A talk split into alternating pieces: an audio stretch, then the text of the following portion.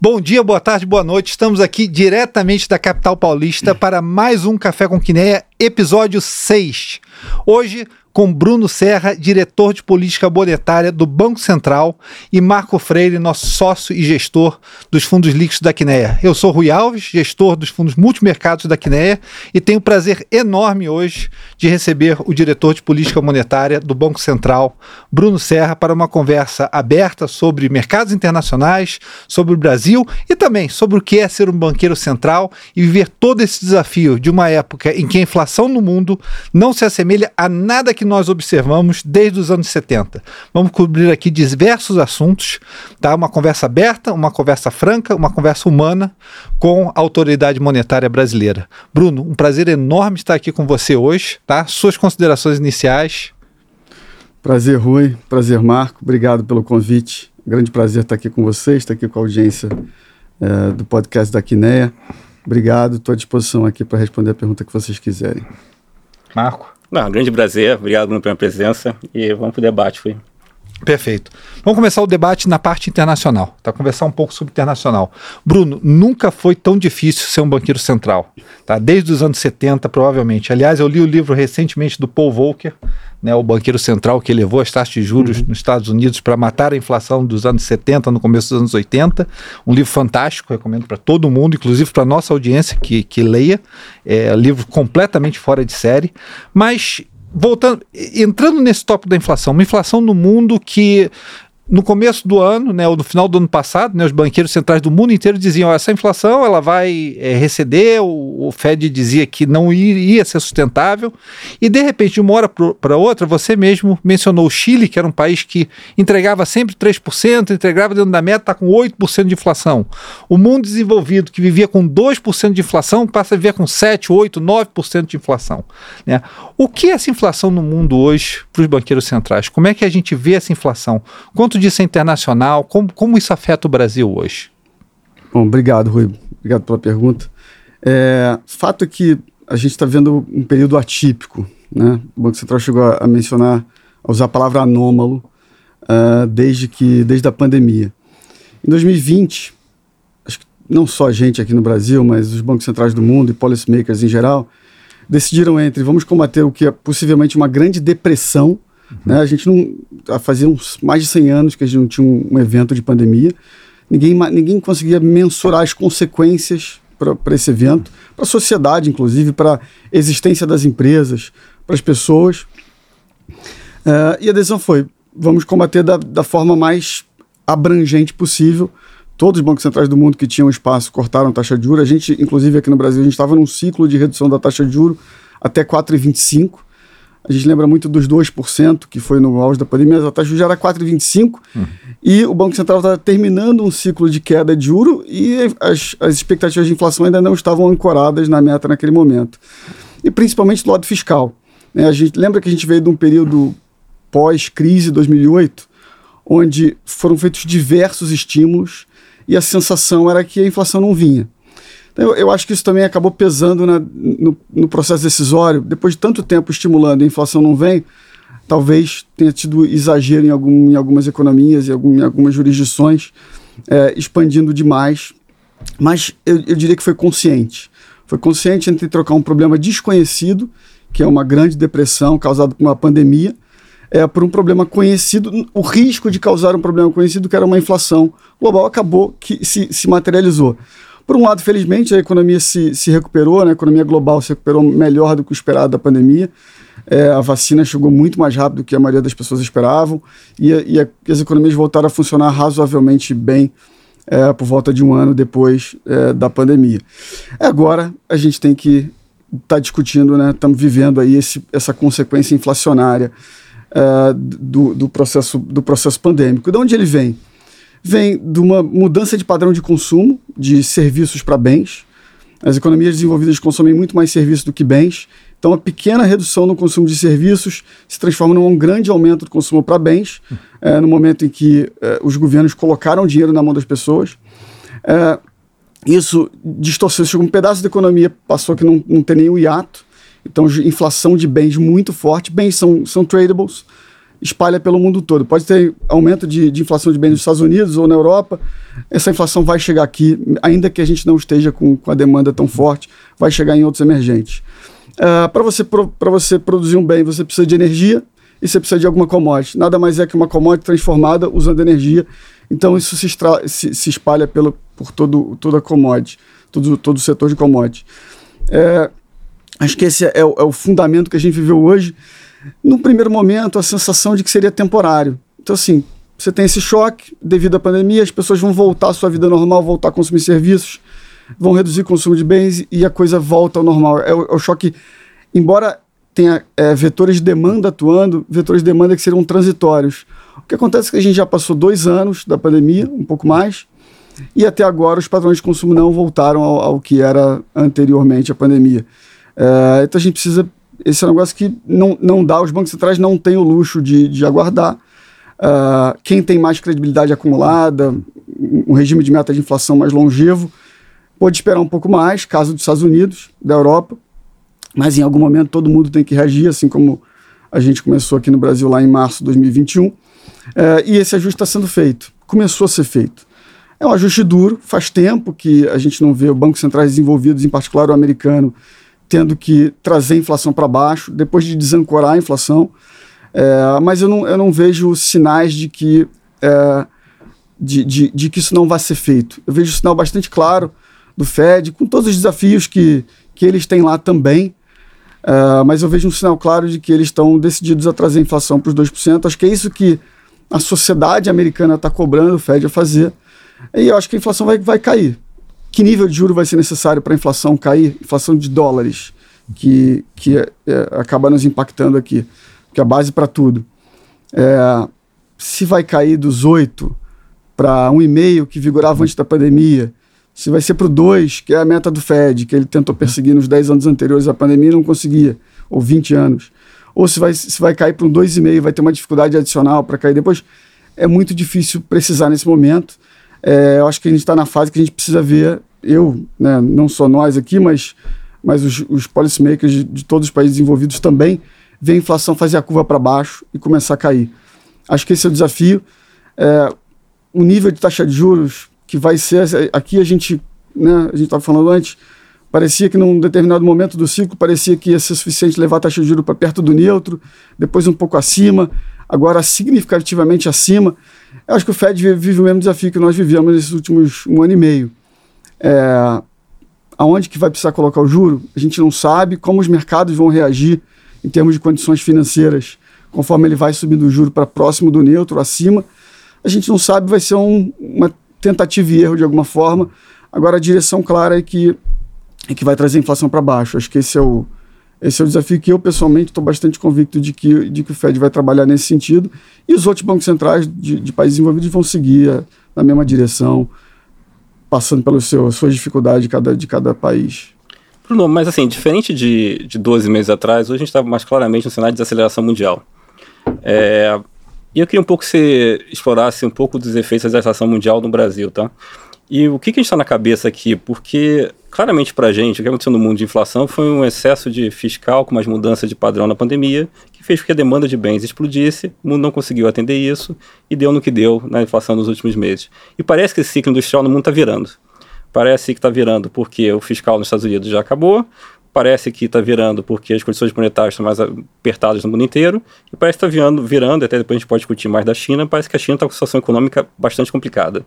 Então isso tudo gera o ciclo industrial para baixo. A gente sabe que geralmente o ciclo industrial ele tende a overchutar para um lado e depois para o outro, né? Porque uhum. você acaba acumulando estoques, uhum. porque você, vai se planejando para o nível de, de produção muito acima. Quando você vê a demanda não está lá, você estoca e isso acaba jogando essa inflação para baixo é, em algum horizonte mais na frente, né? E geralmente, como você falou, é, acaba indo mais assim um pouco. Então eu queria um pouco que você falasse disso assim, para a gente, começar um pouco o que você vê nessa, nessa parte dessa de onde que a gente está nesse ciclo e parece que está virando, se está virando ou não, se essa desaceleração industrial industrial vai bater aqui, como isso tudo influencia no, no Brasil? Marco, é, eu, eu acho que a gente teve globalmente muitos excessos durante a pandemia, né? É, lembra que a recuperação pós 2008 foi uma recuperação anêmica, com muito quantitative easing pelos bancos centrais envolvidos, muito estímulo.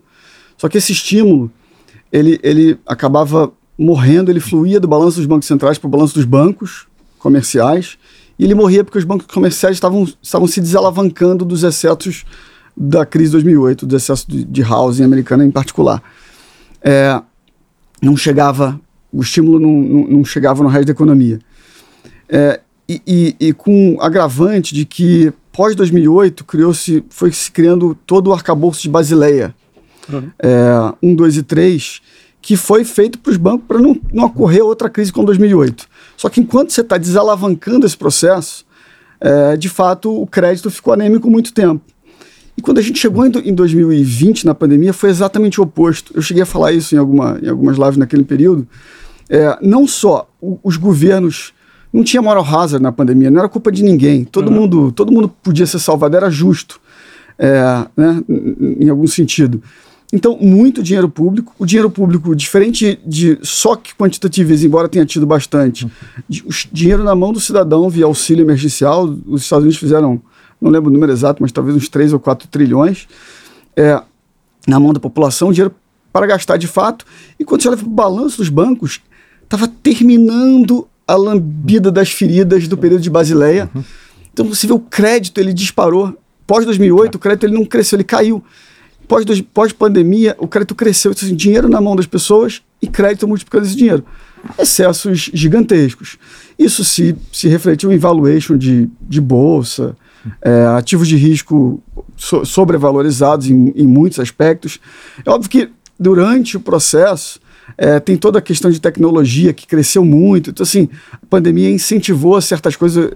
Tem um gráfico, um gráfico que eu gostava muito, é o, o crescimento de, de, shopping online demorou 20 anos para atingir um nível, a pandemia dobrou é, o percentual, o share do, do shopping online. Então, assim, muitas coisas justificaram é, excessos. É, daqui para frente, a gente começa a ter que reduzir esses excessos. A taxa de vai normalizar, como eu disse, os BCs precisam fazer isso, está no mandato deles, eles vão ter que fazer o ajuste. Os excessos de preço vão, vão, vão, vão começar a sofrer. É, muito mercado de cripto, tem muita coisa legal no mundo de, de digital, no mundo cripto é, mas claramente muitos excessos.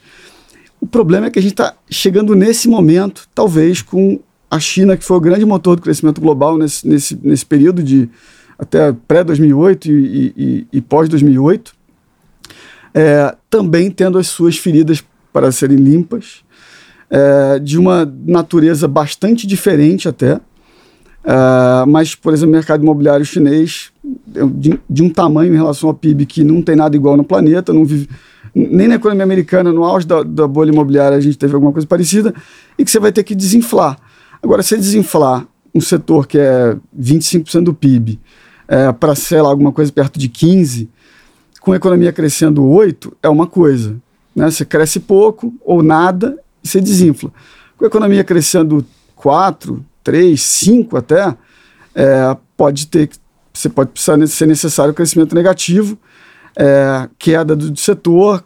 É, é, é, é um, é um momento difícil para a economia global.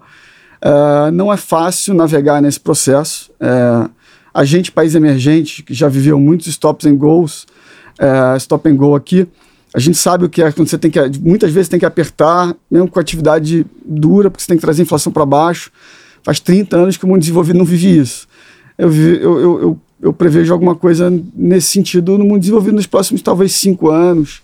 É um, vai ser um período complicado uh, de tomada de decisão difícil, com dificuldade, ah, eu diria que é Fed put, que a gente uhum. gostava de falar, está é, tá bem fora do dinheiro nesse momento. Então, vai ser um período que o mercado navegou, está navegando sem, sem boia de salvação por um tempo. Acho que isso é algo que, que preocupa de fato. É, mas, de novo, ainda assim eu, eu, sigo com a impressão de que os bancos centrais estão focados em trazer meta, a inflação para as suas metas. Acho que isso para a gente é muito importante. É, os, os, modelos eles funcionam bem nesse ambiente de inflação global baixa, inflação em dólares baixa, uhum. a moeda mais importante disparada, né, a moeda de reserva do mundo. É, quando a inflação em dólares está 8%, nada funciona direito. Então, assim, é, eu, eu, eu de fato acredito nesse, nessa virada de processo, vai ser doloroso mas vai acontecer. A gente tem uma pergunta aqui bem específica, Bruno, que é, eu acho que todo mundo quer saber, tá? Que é a questão que você falou da economia. A economia nada mais é do que alguma coisa transformada por energia. Né? Você mesmo falou. Uhum. Né? Eu pego algum material, transformo com energia né? e transformo num bem de consumo. E dentro dessa concepção, o preço do petróleo passou a ser uma das principais variáveis econômicas, né, não só afetando a economia, como é, sendo o pesadelo de qualquer banco central. Agora, a política monetária afeta, como você mesmo diz, 12, 18 meses na frente. E o preço do petróleo, a gente não sabe 12, 18 meses na frente, mas a gente sabe agora, e sabe que afeta a inflação. Como é que é para o banqueiro central ter que viver com o preço do petróleo, mas sabendo que a sua decisão de política monetária é 12, 18 meses na frente. Como é que a gente balanceia isso? Quão importante vir o preço do petróleo numa política monetária em que afeta a economia 12, 18 meses na frente? Legal. É, primeiro, acho que o preço do petróleo sempre foi variável-chave, né? Eu acho que até, se eu disser, se eu fazer uma perspectiva histórica, eu acho que ele já até foi ainda mais importante do que é hoje e ainda é enormemente importante para tudo. É, comparando aqui o, o, nosso mandato com o mandato do Fed, por exemplo, é, lá a Fed, ECB, eles têm claramente né, perseguindo uma, um, um, core inflation, eles têm mais capacidade de filtrar uhum. essas flutuações de, de, de, itens que são importantes na, na, cesta de consumo das pessoas, das famílias, mas que flutuam demais, são muito voláteis é, e, portanto, eles podem dar sinais né, incorretos da direção da, da inflação é, subjacente. É, mesmo esses países, no momento atual, onde você está tendo seguidos choques na mesma direção e, um, e uma visão global, talvez, de falta de investimento dos últimos anos, muito ligada à agenda de, de, de ESG. Uhum. É, então, assim, parou de fluir dinheiro. O, o, o, presidente Roberto Campos tem mencionado muito isso nas apresentações dele.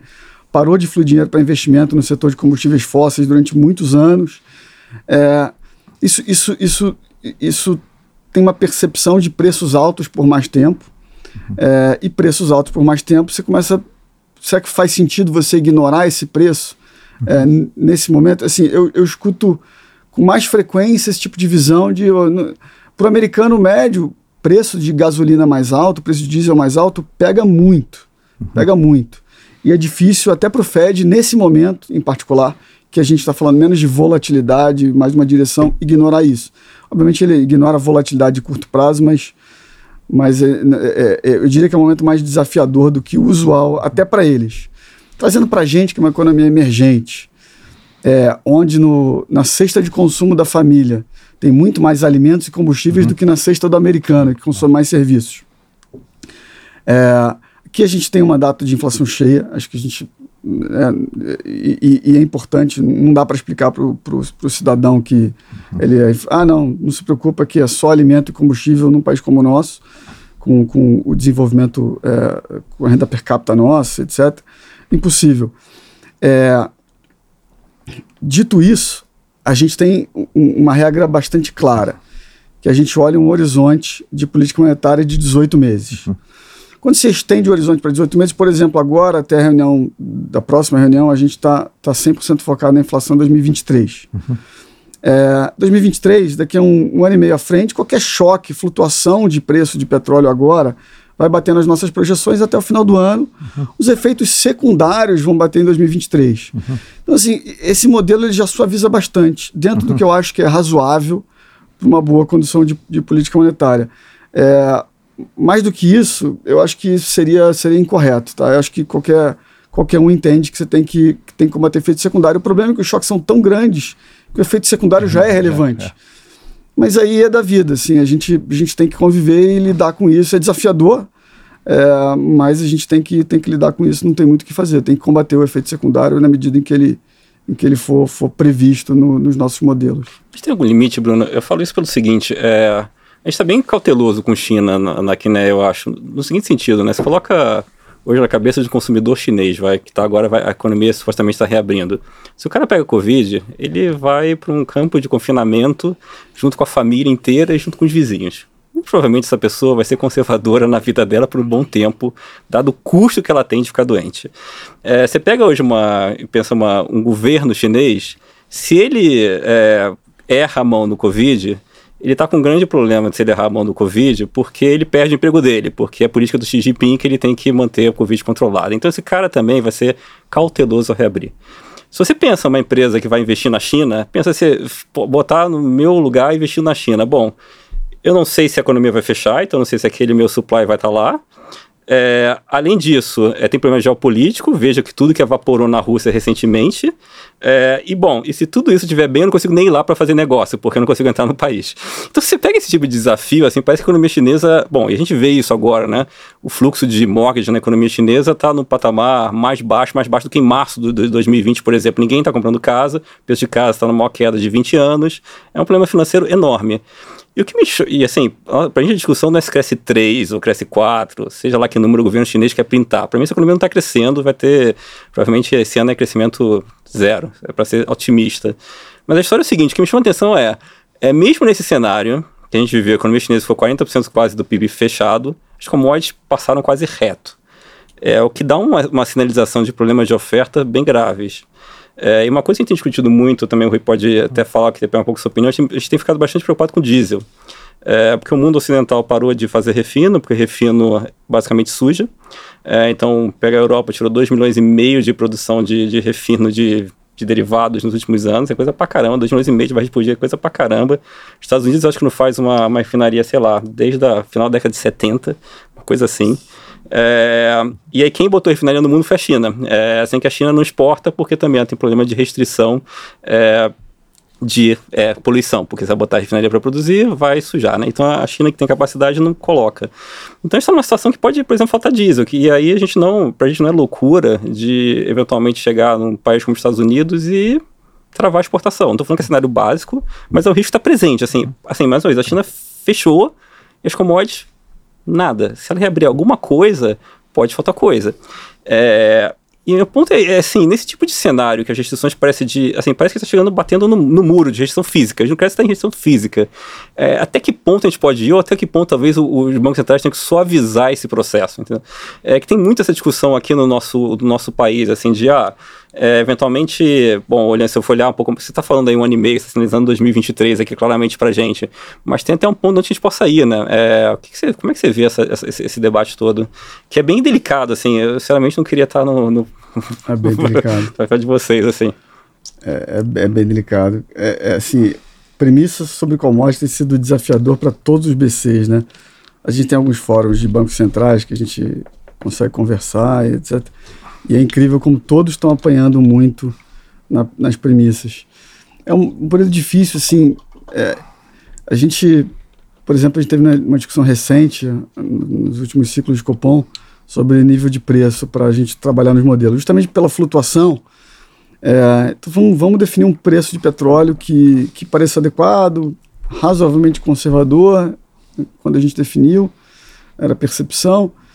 É, parar de flutuar, parar de. Né, na semana anterior do Copom o petróleo afundou ou explodiu por alguma questão específica, vai afetar a nossa projeção e, por consequência, vai afetar o nosso processo decisório. Vamos suavizar isso. É, aí a gente vai descobrir um ciclo depois que não, o petróleo já não é mais um, um bom previsor, porque o diesel tem seus, suas dificuldades específicas, a gasolina, o refino de gasolina do, do petróleo é. tem as dificuldades específicas.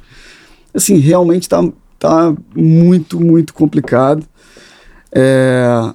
Ah, a resposta eu, eu não sei, acho que a gente vai ter que aprender ao longo do tempo, sendo honesto de dizer, acho que preciso ser, ser sincero de que a gente, a gente vai ter que aprender com, com o tempo, entender como, como os outros BCs estão lidando com, com a situação, aprender um pouco mais ao longo do processo. É, vocês são melhor pagos do, do que nós para prever o futuro. A gente tem o, a gente é menos bem pago, mas a gente tem a, né, a, pelo menos o benefício de poder sentar a cada 45 uhum. dias e, e, avaliar a situação com toda a informação que a gente tem no momento. É, mas acho que a sua visão é uma visão bastante, bastante razoável, que a gente tem escutado com cada vez mais frequência. Mas acho pra gente o seguinte, Bruno, assim, dúvida que eu tenho, porque a gente é um país exportador de commodities, tá? Então, teoricamente, isso é um soque de termos de troca positivo, que deveria ser mais atividade menos inflação para o Brasil, porque o câmbio deveria é, balancear esse choque das commodities. E por um tempo o câmbio não fez esse papel, agora o câmbio está fazendo mais esse papel. Perfeito. Então parece que agora esse choque está sendo mais suavizado. Ele está mesmo sendo suavizado, porque se a gente vai esse CRB em reais, está difícil ele ceder, né? É, porque para a gente deveria ser um pouco diferente essa dinâmica. Perfeito. É, comenta um pouco para a gente disso. Eu, eu acho que está fazendo toda a diferença na margem, assim. É que é tanto choque que está difícil de, de, de, de ver isso ainda. É, mas é o que você falou, em 2020 e 2021 o câmbio ele não fez o papel de suavização que ele normalmente ele faria, apesar da alta de commodity. A gente pode colocar a culpa no juro a 2%, a gente pode colocar a culpa no, na, na, preocupação do mercado com o fiscal durante aquele período de expansão muito forte da, da, da pandemia. Né? A gente, de fato, usou muito o fiscal, que a gente é, não tinha tanto espaço assim é, durante a pandemia. É, tem as questões mais técnicas de mercado, de redução de, de endividamento de empresas exportadoras, que nada mais é do que não trazer o dólar e usar esse dólar lá fora né, que você exportou, é, receita de exportação para pagar dívida. Tem a questão do, da mudança legal, da, da simetria de tributação no exterior, que gerou uma demanda de entre 40 e 50 bi de dólares pelo sistema financeiro. Então, assim, diversos, diversas razões. O fato é que tá virado do ano para cá, o real passou a ser o destaque não só não do lado negativo das moedas emergentes, mas do lado positivo. É, tudo, veio, tudo mais ou menos mudou ao mesmo tempo. Entre o terceiro, final do terceiro trimestre e o início do ano, tudo a taxa de juros passou a ser um, foi para cima do neutro por volta de outubro. É, o, o, a redução de, de endividamento das empresas exportadoras terminou, segundo elas próprias, por volta do terceiro tri, o overhead acabou no hum. final do ano. Então, assim, tudo meio junto e o real começou a, de fato, ter uma performance muito melhor. A gente chegou a ter, eu não chequei recentemente, mas a gente chegou a ter ali pelo meio de abril o melhor início de ano desde que criou o real. É, não é pouca coisa. É que o choque, o choque do, do da, da invasão da Ucrânia ele bagunçou um pouco, foi muito forte, muito agudo, então assim, gerou um, um, um, meio que mascarou esse, esse efeito benigno aí do câmbio. Mas quando eu olho, por exemplo, olho commodities agrícolas em reais, elas subiram 40% em 2020, mais pela depreciação do câmbio do que pela alta de commodity. Estou mencionando CRB Food, sim, por sim. exemplo. Uhum. Em 2021 subiu mais 40%, mais pela, mais pela, pela alta da commodity do que pela depreciação uhum. do real. Hoje, sabe, sei lá, seus entre 0 e 5% é o que tem flutuado. É bem diferente. O, real valorizando 15%. O resto do mundo que não está tendo essa, esse benefício do real está sofrendo muito mais. A Europa, que está depreciando a moeda de todos os países ali, e, e alguns outros desenvolvidos estão sofrendo muito mais nesse momento. Vai ser interessante quando a gente olhar daqui a uns 3, 4 meses, assim eu espero, é, é, a gente vai olhar para o Brasil, a gente vai ter revertendo o choque do câmbio, o câmbio passando a performar mais e começando a bater nos dados. Uhum. Essa valorização é recente, vai começar a bater daqui a alguns meses. É, a gente teve a, a, crise hídrica, que foi um evento muito específico. Uhum. Não tem correlação nenhuma com pandemia não ter chovido no Brasil, né, uhum. nos reservatórios. Então, assim, uma, uma tristeza ter acontecido conjuntamente. Parecia que a gente estava com a inflação disparando em relação ao resto do mundo e agora reverteu. É, e o resto do mundo ainda está sofrendo, ainda vai fazer o pico de inflação mais para frente vai ser interessante a gente olhar em volta, é, mesmo alguns desenvolvidos, olha, pô, a inflação brasileira está caindo, num nível alto ainda, muito alto, mas caindo, outros países já com uma taxa de juros ajustada, os outros países tendo que subir taxa de juros ainda com, com nível de inflação ainda demorando a cair, o Brasil passando para baixo de vários países que petróleo aqui mal bem está ajustado, e várias aqui na América Latina, é, muita, muito atraso para para ajustar o preço do consumidor de, de, de gasolina e diesel. É, isso vai começar a pegar, porque ninguém aguenta sustentar, né? o fiscal é, fica muito pesado para qualquer país emergente. Então, acho que é um desafio que, que a gente vai começar a ver essa melhora ainda para frente. Tá? Eu, eu, eu, tenho essa, eu tenho essa expectativa. Pensando no, no nosso país, pensando agora, a gente falou bastante de cenário internacional, pensando no, no Brasil especificamente. É, Acho que qualquer banco, banqueiro central, quando está num ciclo de alta, espera que a atividade em algum momento comece a arrefecer, né? Mas uhum. começamos o ano na expectativa de um PIB perto de zero ou até negativo, e não, não obstante, primeiro trimestre temos uma surpresa positiva econômica, né? Os indicadores correntes ainda indicam que a economia está mais aquecida do que esperávamos nesse momento. Né? Como é que vocês veem isso? É, que fatores estariam levando a isso e qual seria e como isso afeta, na verdade, como deveria afetar a política monetária? Tá, legal.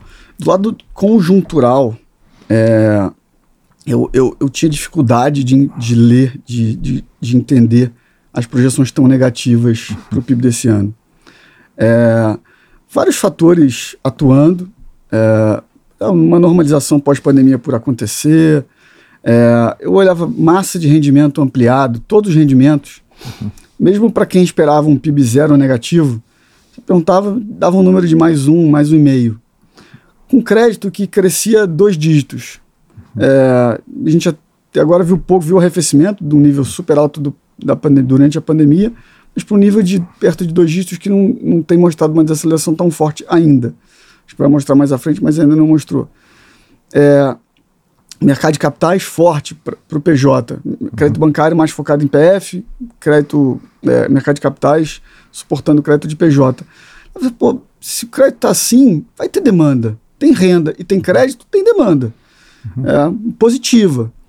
É, mas a normalização da pandemia, a normalização de cadeia industrial que ainda tinha para acontecer, acho que ainda tem para acontecer, dificuldade de ver um, um número muito ruim.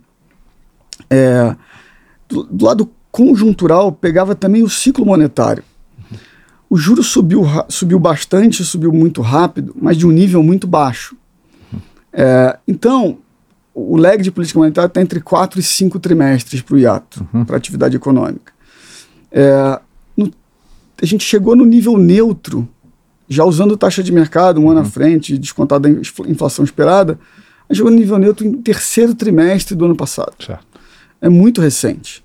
Inflação, esse primeiro TRI, que a gente tem dados de, de economia bastante fortes, ele está pegando é, um, um, um, juro real do início de 2021, quando a gente estava começando a subir juro. Uhum. É era bastante estimulativo o juro naquele momento. Então não, não, me surpreende desse lado. Acho que fora isso, a gente tem, a gente tem uma melhora é, estrutural é, que, eu, que eu vou colocar da seguinte forma: olha para o investimento brasileiro. Se recuperou bem na frente do investimento de, dos nossos pares. É, não parece ter um fator global aí. Nosso investimento está melhor. Reagiu uhum. melhor durante a pandemia. Ele é. A gente sabe que o setor público não tem capacidade de investir e não cresceu o investimento. Tem, é difícil separar, mas tem alguns trabalhinhos, inclusive da, da, da Secretaria de Política Econômica, se, tentando separar o que é investimento público e privado. Fica investimento privado está no high histórico, uhum. investimento público está lá ancorado porque não, não tem dinheiro, o Estado não tem dinheiro para investir. É, esse diagnóstico de que o Estado não teria dinheiro para investir, ele começou lá por volta de 2013. Foi consensual esse diagnóstico, seja do economista mais à esquerda, do mais à direita, todo mundo tinha sabia disso. A agenda como resolver isso era um pouco diferente. Uns mais PPP, concessão, outros mais privatização, mas estava claro o diagnóstico. Só que colocar de pé a agenda, seja de PPP, concessão ou privatização, é um processo demorado. Requer aprovação legal, requer marco regulatório de, de setor, marco regulatório do gás, do saneamento básico. É um processo que leva tempo, é uma agenda política demorada. Esse processo ele começou por volta de 2016 uhum. é, e ele começa a dar fruto. Então, assim, tem, tem, alguma, tem alguns fatores também positivos ali. Lembra que a gente, a gente teve esse período de, de, de pensando em perspectiva mais longa, crescimento baixo, a gente veio de um déficit primário de 2 do PIB, caminhando para 1% positivo ano passado, às vezes de um, de um déficit em conta corrente de 4% do PIB, por volta de 2013, 2014, início de 15, é, para alguma coisa perto de zero, que é a projeção do BC para esse ano. Então, assim, aquele, esse processo de, de, de redução de, é, de alavancagem que eu mencionei das empresas, você vê do lado da, da macroeconomia também acontecendo. Isso, obviamente, é meio é, é, comparando aquele, aquele é, é, pós-economia americana é, a economia americana após Global Financial Crisis, a crise de 2008. Você vai lambendo as feridas para depois você entrar no processo de crescimento. Uhum. Tem alguns sinais de que você está bem posicionado para isso. Obviamente, é, o 2023 vai ser, o, vai ser chave, a gente vai entender a economia global, a gente pode ser o, o bonito no meio do, de uma economia feia, né? acho que relativamente a gente está melhor, uhum. cada vez mais próximo de um padrão de crescimento global, que a gente ficou longe desde 2013, a gente está mais próximo da média do crescimento global. É, 2022, que era um ano, o consenso, como você falou, super pessimista para o Brasil e meio otimista para o mundo. Está tendo uma, uma convergência, o mundo está todo mundo revisando para baixo o mundo e o Brasil revisando para cima. A gente vai acabar encontrando o mundo é, num ano que estava todo mundo super pessimista com o Brasil. Uhum.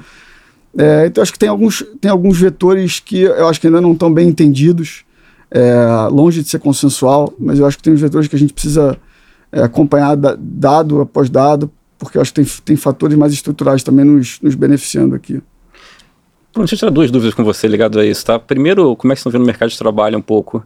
é, economia forte esse ano, talvez tenha um crescimento de novo 2%. Os do mercado de trabalho estão até difícil de acompanhar, porque tem até muita divergência ali de, do, do que está publicado entre eles, né? É, tá apertado, não tá? Às vezes a prova tá, é no pudim, que é no salário, e os salários parece que estão até vindo fortes. Como é que você está vendo esse aperto no mercado de trabalho?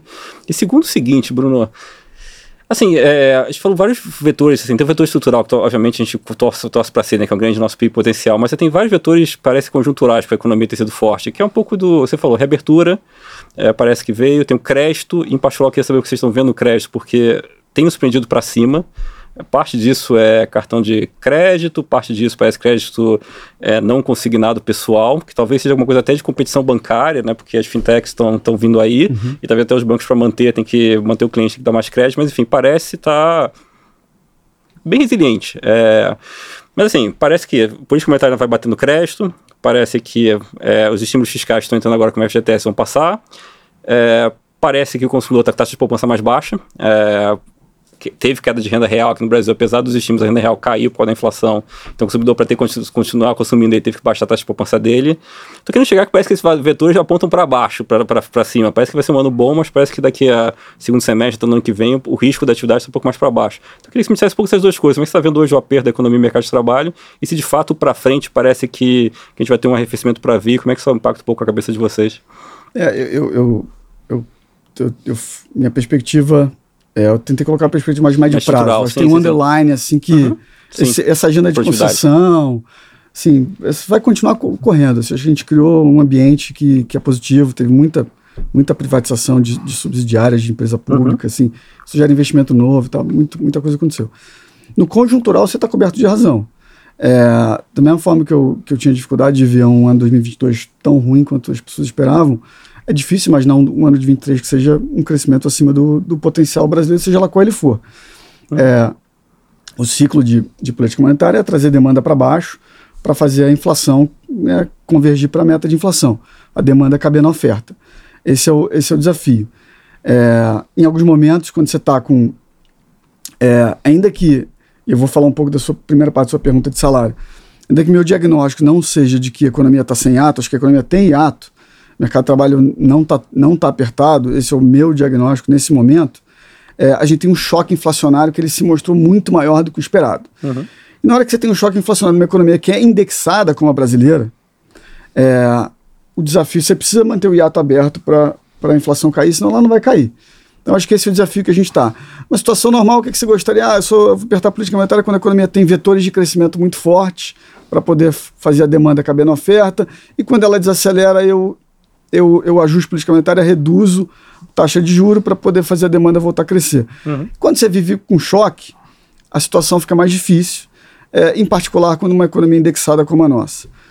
É, falando um pouco de, de, de salário, é, é, é, chato, né? Porque a gente viu um período super desafiador para fazer a leitura correta da, da economia, mesmo com dados excelentes, como, como acontece na economia americana, por exemplo. A leitura já não, não foi óbvia em diversos momentos. No Brasil, a gente passou por uma mudança nos dois dados principais do mercado de trabalho, seja na, na PNAD quanto no, na, no CAGED, os dois dados passaram por mudança de metodologia. O BGE não mudança de metodologia, mas uma dificuldade de coletar o dado durante a pandemia. É, CAGED, sim, alguma mudança de metodologia, que cria, no mínimo, um argumento de que, pô, mas é, não está refletindo a realidade. É, eu não tenho uma resposta, mas olhando para. Se eu, se eu olhar salários PNAD, o que eles dizem é que o mercado de trabalho não está apertado. Apesar da taxa de, de, de, desemprego ter caído. Pelo contrário, parece que você teve um choque de salário real para baixo. Esse choque de salário real se incentivou mais contratação. Você aumentou. Tem os dois canais, né? É, então, assim, esse é um, esse é um, um argumento. Só de entrada do CAGED também não mostra nada tão forte assim. Tem algumas pesquisas setoriais é, para saber que, quantas categorias estão tendo de aumento em relação à inflação.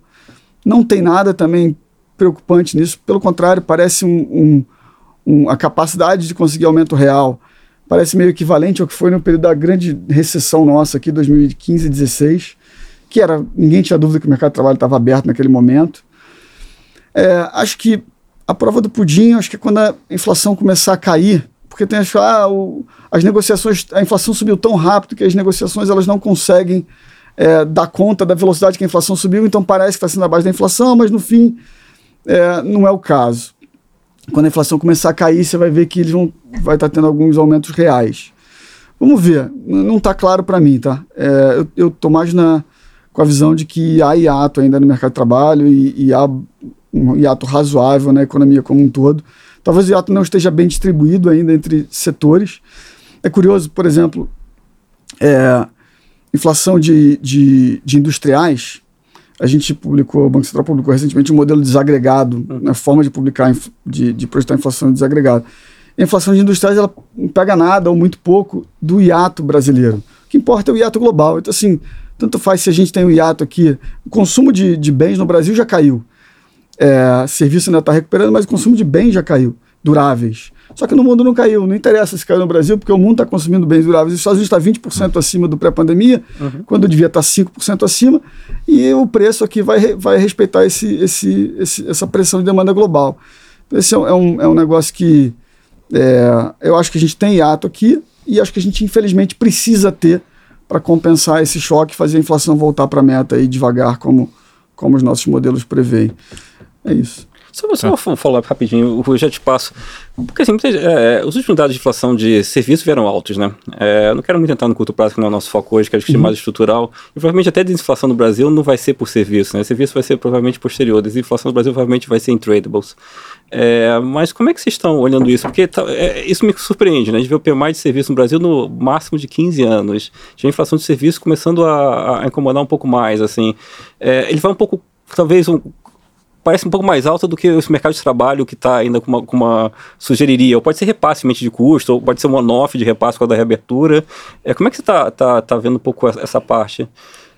Eu, eu é, acho que o último dado foi, foi especialmente ruim, assim, quando você olha a abertura de serviço. Um dado, acho que a gente não, não deve se pautar por um dado. A dinâmica da pandemia estava razoável, é, em linha com, com que os modelos previam, previam serviço. Acho que o grande a grande surpresa de inflação em relação às projeções estava ligado a tradables. São choques é, do lado de energia e alimento, é, a, a, não resposta do câmbio durante muito tempo, é, e a parte industriais, que é a demanda global, que a gente tem pouca capacidade a não ser. Se a gente juro, o câmbio vem o câmbio, é. e, e, o câmbio ajuda. É, a parte de serviço vinha se performando super bem. Ela é basicamente hiato no mercado de trabalho e inércia. É, só que a inércia está gigantesca. Uma coisa é, é, quando você imaginava que o choque era transitório, ainda que fosse um choque de demanda no início da no, no, na recuperação da pandemia, mas transitório, ia reverter. Você fala, ah, a inflação está alta agora, mas ela vai reverter. E como no, ao longo do tempo o serviço vai ficar ok. Depois que tem um choque, aí vem um outro choque da guerra em cima, o choque já demorou mais, o, o pós-pandemia. Né, essa pressão de demanda, normalização. É, demorou mais, nem, nem, nem aconteceu ainda, né, totalmente. Uhum. Depois você tem o choque da guerra e mantém uma inflação 12 meses muito alta, serviço começa a incorporar e acho que esse é o desafio que a gente vive hoje. Não é só brasileiro, mas aqui acho que o desafio é maior porque a economia indexada é mais difícil de. Né, o, o, o, sacrifício em termos de, de, de ato, de atividade econômica acaba tendo que ser maior. Isso, infelizmente, em algum momento a gente vai evoluir, vai chegar num, num num, num, padrão internacional, mas infelizmente a economia brasileira ainda sofre desse, desse mal aí histórico, pelo período longo de, de hiperinflação que a gente viveu. Tá só, uma, uma, só um comentário rápido, curiosidade só. Hoje num, num, num, fórum com. Deviam ter uns 30 bancos centrais de. O grosso emergente, alguns desenvolvidos, mas a maioria era emergente. E aí o, o chair da reunião perguntou assim: é, quem aqui tem algum grau de indexação formal ou informal das suas economias? É, obviamente eu levantei a mão. É, e eu achei que ia levantar a mão pelo menos metade ali, dado que a maioria era emergente. Para minha surpresa foi eu e mais dois. Uhum. É, os dois eram latino-americanos também. Imaginamos Acho, Talvez tivesse mais um outro ali que deveria ter levantado. Podemos imaginar quem. Os ali deveriam ter levantado, mas, mas é fato que assim, o grau de indexação nosso aqui, é. as pessoas aceitam isso como uma, como uma verdade é, é mais, mais forte, mais enraizado do que, do que a maioria dos outros países. Uhum. É duro para a gente. Sim. Tá, uma pergunta, Bruno, que eu acho que todo mundo tem, não, não falando especificamente nem do Bacen, vamos falar do Fed. É, o agente do mercado normalmente diz o seguinte: que o Fed, propriamente dito, quando ele começa a subir juros, ele mesmo não sabe quando parar. Ele vai até que ele mate alguém na economia, o que a gente chama de pescaria com dinamite. Você primeiro joga um pouco de dinamite, morreu os peixinhos pequenos, você diz assim: ah, esse peixe peixinhos são pequenos, joga mais, daí morrem umas, uns atuns, né?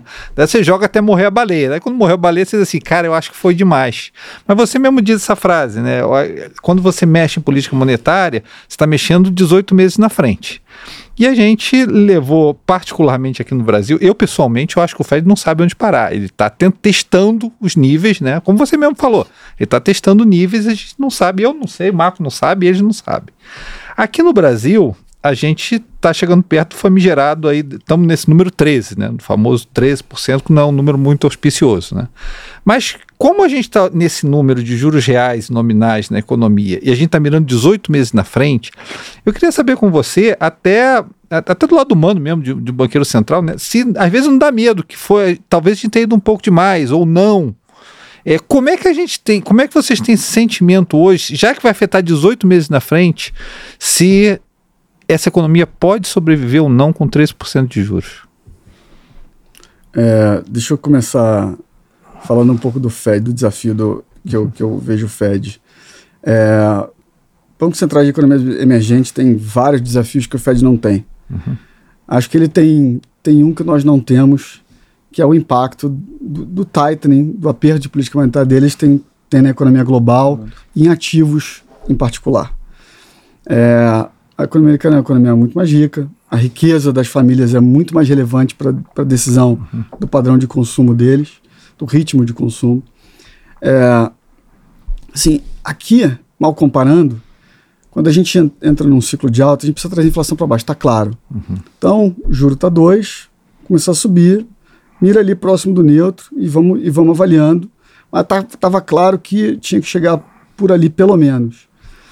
Ao longo do processo, você tem um, um mês de que a, os ativos brasileiros, a bolsa performou mal, caiu 10, 15% no mês. Que diferença isso faz para o canal de política monetária? Quase nenhum. Não é, não é relevante para trazer a inflação para baixo.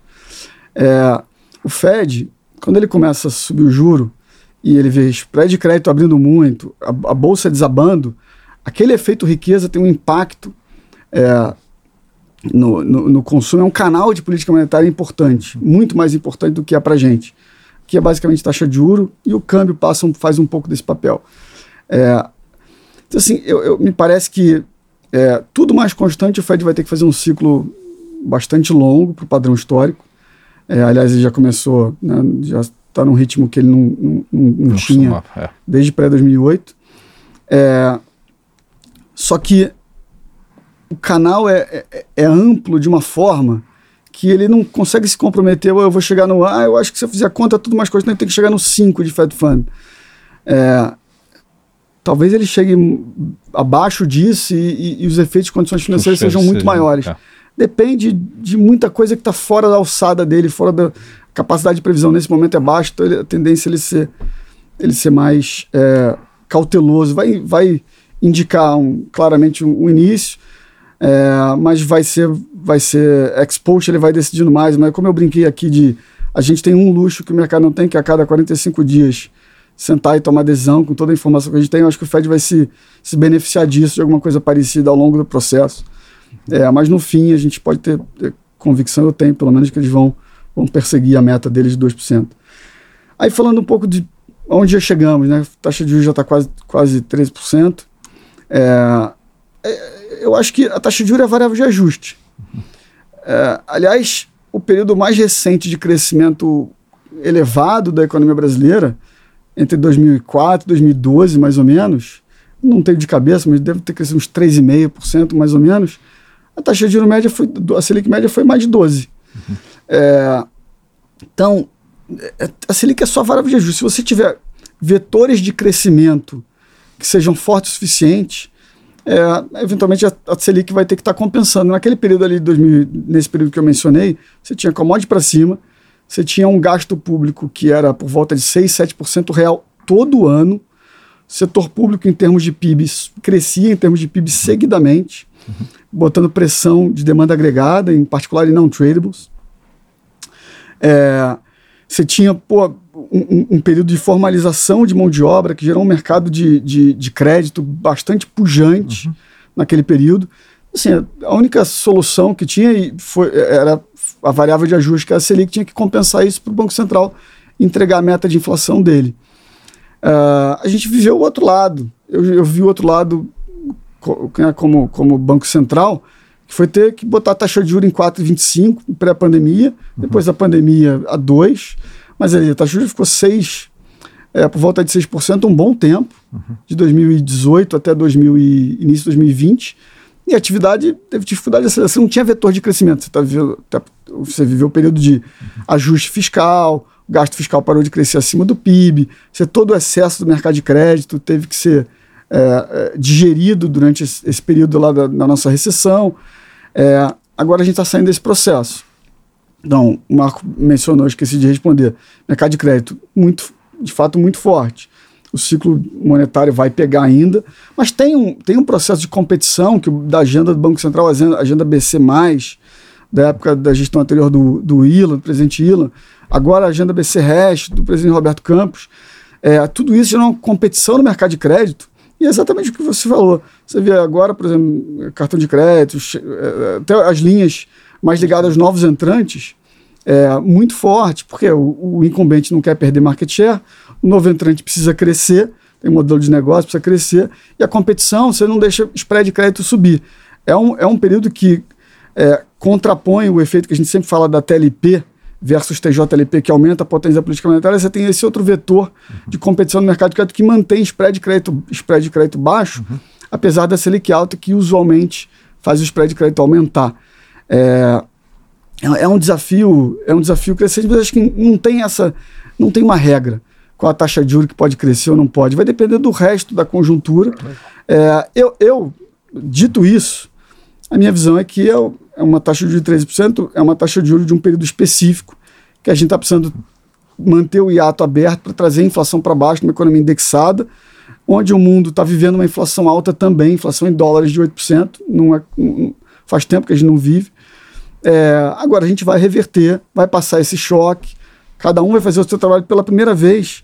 Eu acho que é, um, é todos os BCs do mundo assim, é, um, é um trabalho de equipe, cada um tem que fazer um pouco do seu job, obviamente o, o Fed é o capitão do time, puxando para trazer a inflação uhum. global para baixo, de, reduzir demanda global. A nossa taxa de juros aqui não faz esse trabalho. A gente pode botar a taxa de juros em quanto quiser, mas você vai conseguir vai ser valorizar o câmbio na melhor das hipóteses, uhum. é, porque você não, você não tem efeito de demanda global. É, então, assim, é, é, é esse, é, esse é um processo que a gente, é, num momento específico, essa taxa de juros, a gente vai caminhar depois desse choque, a gente vai ver a inflação global caminhar para baixo. Não sei se vai caminhar porque era pré-pandemia, uhum. se vai ser um pouco acima, mas a gente vai convergir é, para um nível de taxa de juros que a gente considera hoje neutro, por volta de 7%, 3,5% real, uma meta de inflação de, de 3%.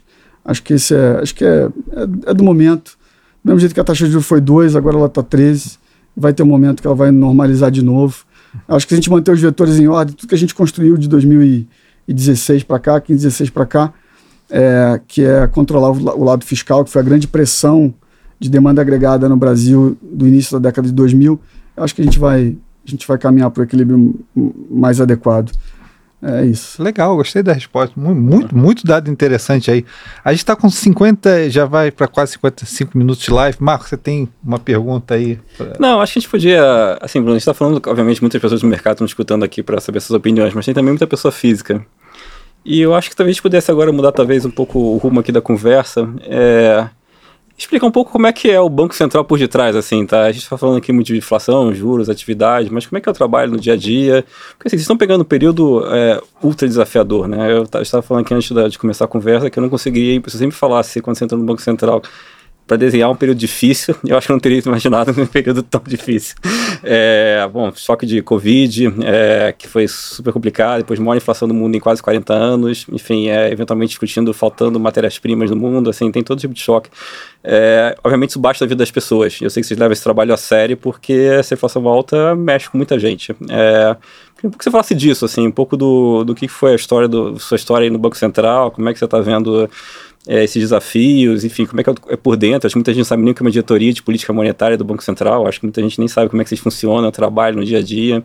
Enfim, conta um pouco para a gente da, da parte do que está por detrás aí, da, assim, de trás que a gente não vê, que não está no holofote. Legal, Marco. Acho que essa é a pergunta mais difícil de ser respondida. é, bom, é, assim, eu, eu, eu como pessoalmente, assim, sempre é, fui gestor, a gente trabalhou junto no início da carreira. É, depois eu fui para o mundo de, de, de, banco, tesouraria de, de banco, você continua em, em gestão de asset management. É, é, sempre, sempre achei, sempre tive a curiosidade, achei super, super interessante, algo que eu, dizer até que, que almejava em algum momento da carreira passar por essa experiência. É, pode dizer que é, é, é, incrível, assim, o grupo do Banco Central é, é excepcional. É, eu me arrisco dizer que o Banco Central tem um programa de capacitação que é tipo, destaque no setor público. É, certamente seria destaque no setor privado, se comparado com o setor privado. É, arrisco dizer que a gente tem mais PhD e doutores do que nenhuma outra instituição no Brasil.